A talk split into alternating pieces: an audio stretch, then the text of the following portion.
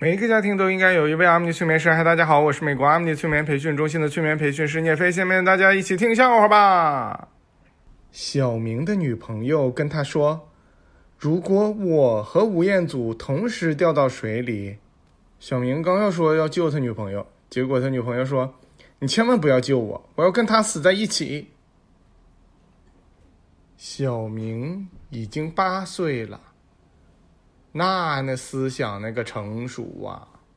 见着一个美女，就跟美女说：“美女，咱们一起吃饭呢。”美女说：“不约而同。”学渣和学霸有一个共同点，就是他们写作业的时候从来不翻书。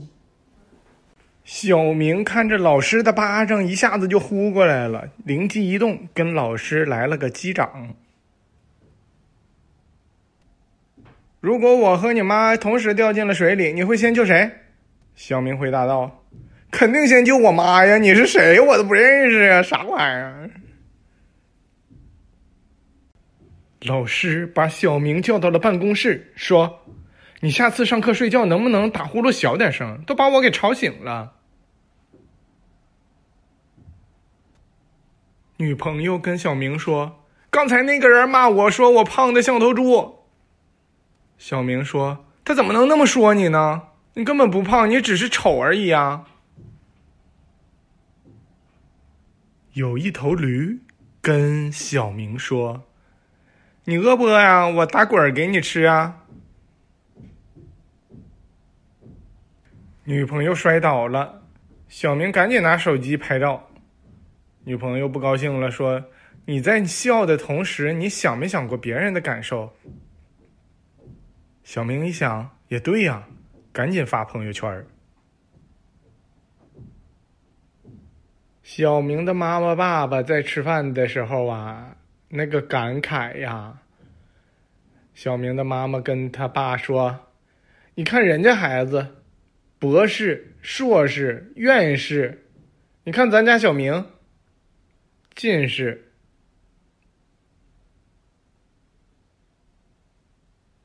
小明好不容易考到了驾照，问教练：“现在我可以买辆车了吧？”教练说：“嗯，你还是多买几辆吧，一个好像不够用。”小明即将出轨，他离出轨还差两个女朋友。小明只要是喜欢一个女生，就会为她好好学习，找个好工作，挣很多很多的钱。等这个女生结婚的时候，小明就可以多出点份子钱。小明看到一对情侣在路灯下吵架，那个男孩为了认错，居然跪了足足十分钟。小明觉得这男生太没骨气了。想当年，小明可是足足跪了一晚上呢。小明打篮球不小心被撞倒了，一个女生跑过来，非常热情的问道：“有没有事儿？还能不能打？”哎呀，给小明感动的呀，心想这是不是有戏呀？结果那女生说：“要不然你下来吧，我男朋友等很长时间了，还没上场呢。”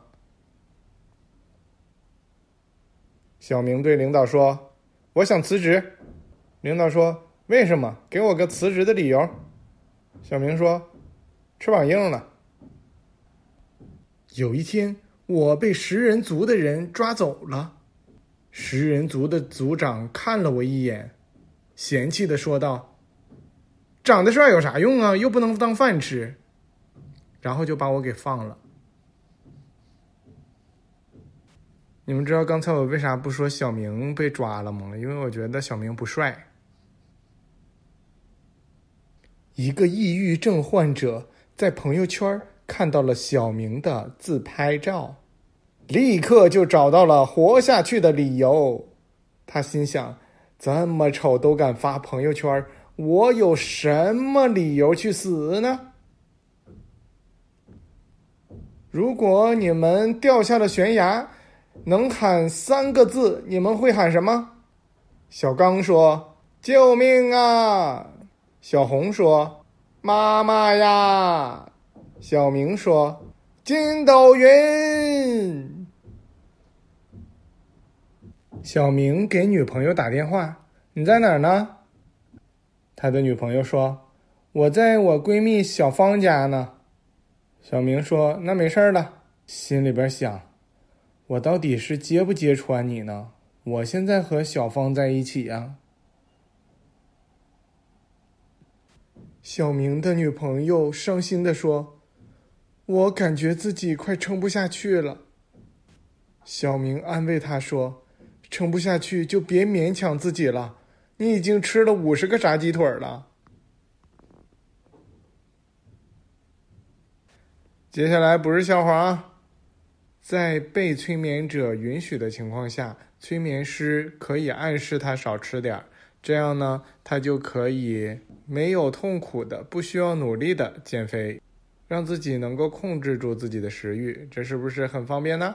非常感谢大家的收听，我们下次再见。